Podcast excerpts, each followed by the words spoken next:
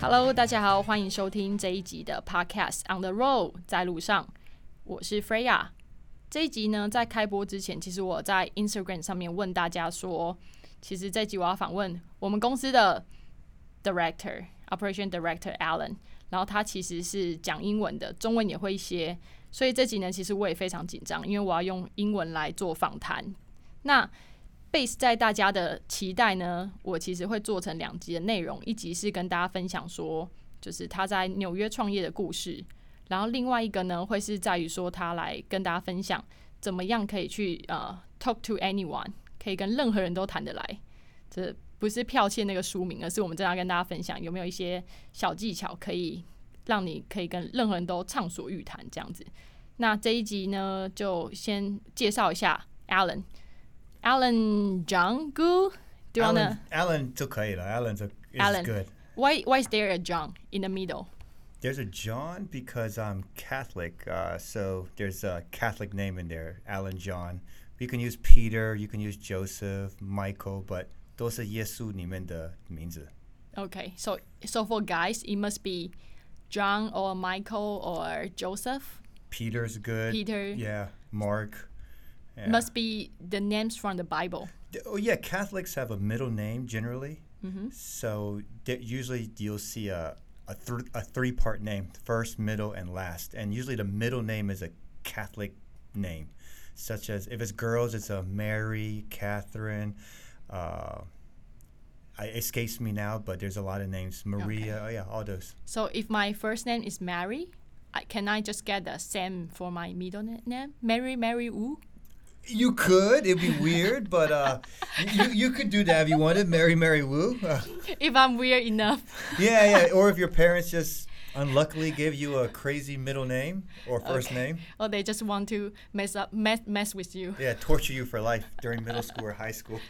okay, I see. So in this episode, we'll be talking about your story in New York. Mm-hmm. I remember you mentioned that you you have a you had a food truck, right? Right. So what's that food truck about? So the story is the food truck was a, a result of a failed restaurant that never started because my family was always involved in restaurants. That's a Chinese American story for the first generation or second generation immigrants.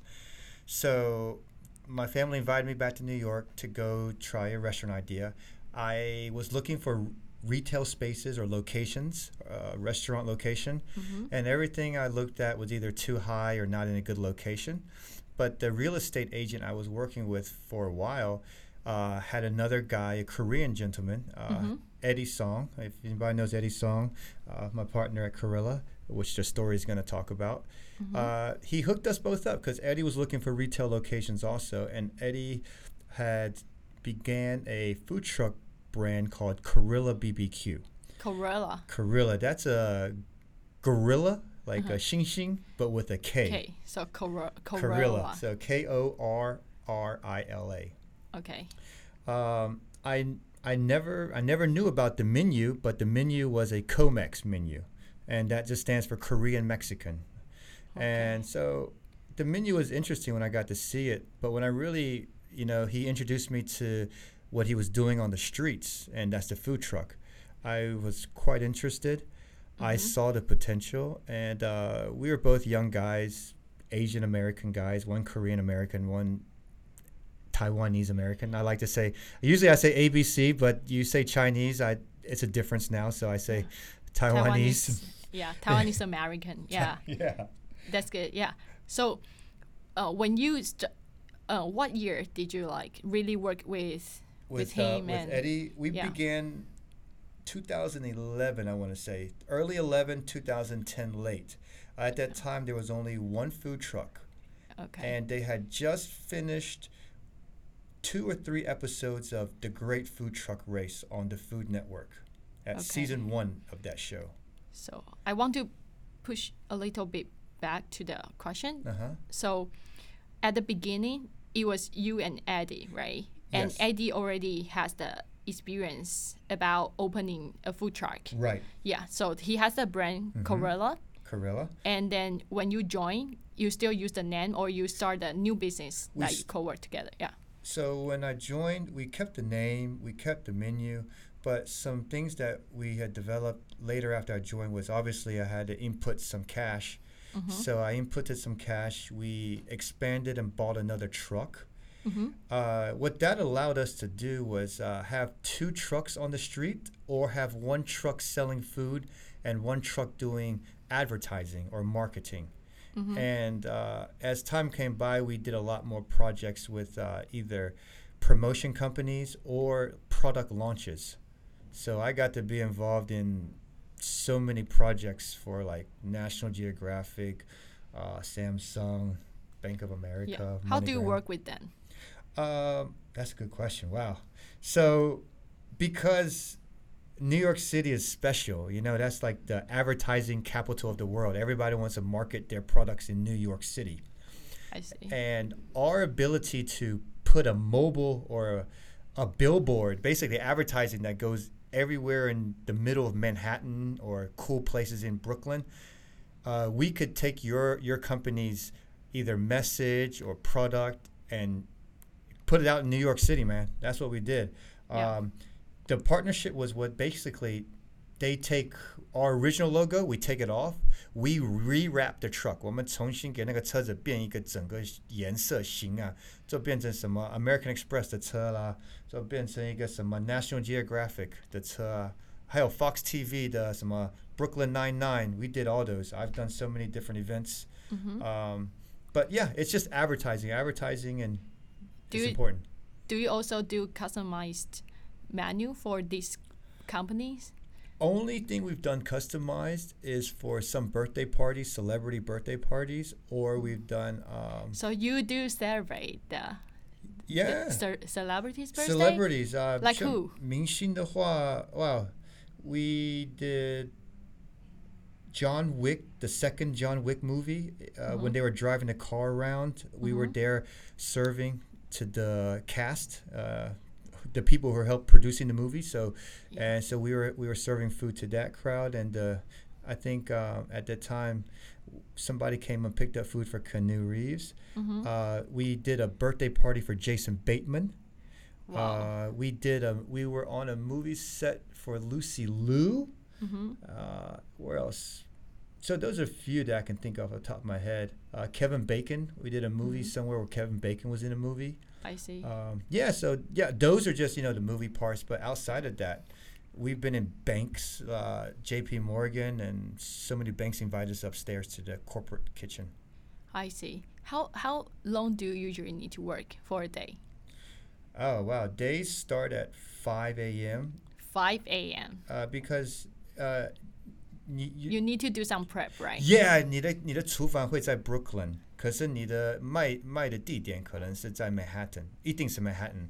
那 Manhattan Okay. 有几个地区，就是像那个呃 SoHo、Wall Street，或是那个 Financial District， Yeah. 在 downtown。 So you only sell for lunch, right? Lunch is our biggest, and then dinner service 通常在 Columbia 或是在它呃 Union Square。 Okay, so it will be two different locations. Yeah. Do you have some like royalty customers that they will, you know, chase you Yeah. and like they will come for lunch, Yeah. you know, and then meet you in Yeah. Columbia for dinner like that? Uh, yeah, because uh, you know having a different co-founders is good, and Yeah. the good part was um, some people were very strong. Eddie was very strong with the marketing and the Twitter language and the Facebook language, and uh, Mm-hmm. Marketing that, guy. that yeah, the social media marketing was amazing by by Korilla, and it, Mhm. it still is. If you look at some of the pictures on IG or Yeah. on Facebook, it's still amazing. But the food chart that you guys have together is Mhm. not named Korilla anymore, right? Or it's still It- the it's, same st- name? it's actually still Korilla right now. Still Korilla. and uh, Okay. the part the part where it it kind of expands is where we have retail locations now. ah, uh, I see. You know, there's a lot. I, there's a lot I like to you know share, but I had left the team in 2015 roughly, and I came and traveled. But yeah, about Korilla is awesome. I, I you know. Yeah. like I say, co-founders are great, and Yeah. then sometimes co-founders are, are sometimes you just need to separate. Yeah, I see. What's the part you miss the most? Oh man, I miss the most. Uh, Yeah. I missed the most being on 47th Street and Park Avenue. And if anybody's ever been in 47th and Park, that's where the MetLife building is. It separates North Manhattan from South Manhattan Mm-hmm. on Park Avenue. And um, the crowd there was just amazing because uh, a major reason we're very popular, we're pretty much the most popular food truck in New York City. Yeah. The reason is because we played EDM, like Okay, you guys play EDM during your hard uh, EDM, like uh, Skrillex, uh, Mhm. DJ Green Lantern, all the stuff at EZoo, EDC, uh, Coachella. We play all that hard stuff. And those young office workers, Uh-huh. you wouldn't believe it. Young office workers in New York City, they love it. That's that's their thing. Yeah. Okay, so they not just coming for for the great but they want to listen to the music you guys play Yes. and really like have that connection with you. Yeah. Yeah. Okay, Music. that's cool. uh, music is an attraction. Yeah. Okay, music. And how about like um, if you can start over, like the whole business, what's the part you think you can maybe improve, or you know, or something you think, um, you know, you want you want to go through again and make some change. You know what? I I think um, if I could. Yeah. I would love to um, work work on the similar idea, Mhm. but partner wise, I like to have more clarity in the partnership before entering that partnership. I think. Okay, I think I, I've been through that too because I used to open a cafe with one of my friend, and I feel like because we it's our first time to start a business, Right. so sometimes we think we think it's not everything needs to be that clear, or maybe in um, maybe we don't even know we need to negotiate that or need to get through that. So I think you know when things getting better, you need to the the issues coming up, right? So Yes, I got yes. what you mean. Like you, Yeah. you really need to be okay. So if you want to open a business or you know open a a shop or start a business with your partners or maybe friends. Or your friends, yeah, Yeah. friends is common. Yeah. Uh, So what? Oh, then what's the things you think you you need to be you know be clear about, crystal clear? honestly, I think that relationship should be able to. And I say this, I said this before, and I'll say it. I'll say it now. Okay. You should be able to have a partner that you can say "fuck you." 你你你神经病 very honestly to. If you don't have that relationship with somebody Mhm. where 你不怕骂他，他不怕骂你，你们很亲切， Uh-huh. 敢敢批评对方。If you 如果你不敢批评你的 partner, it's a bad relationship. It, it will. It, it, It will sounds have- like marriage. it's like marriage, man, because there were some times that I couldn't be very clear and he wasn't clear, and we never talked about things, Mm-hmm. and it just the time extended and it just was Getting worse. yeah or different. I don't want to say worse. I like to keep it nice, but um, Yeah. it, it wasn't very chinsu, and uh, I think that's And if I could change. The questions will have baby questions, Mhm. and there will be more and more questions. Right. And then you don't figure out who's the parents anymore. yeah, because I'm a nice, easygoing guy, you know. So I know because you are going to share about you know how to talk to anyone soon. I'm going to share about that in a minute. Um, yeah. But Uh-huh. you also asked me what's special about New York City, what I remember most.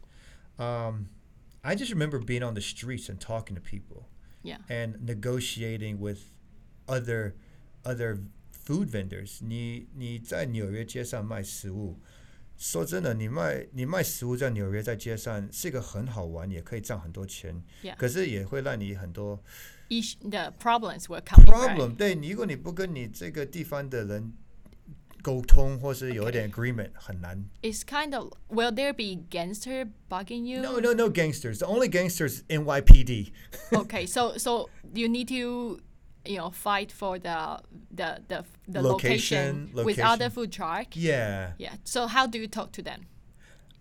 Honestly, you just be nice Be nice. and be early.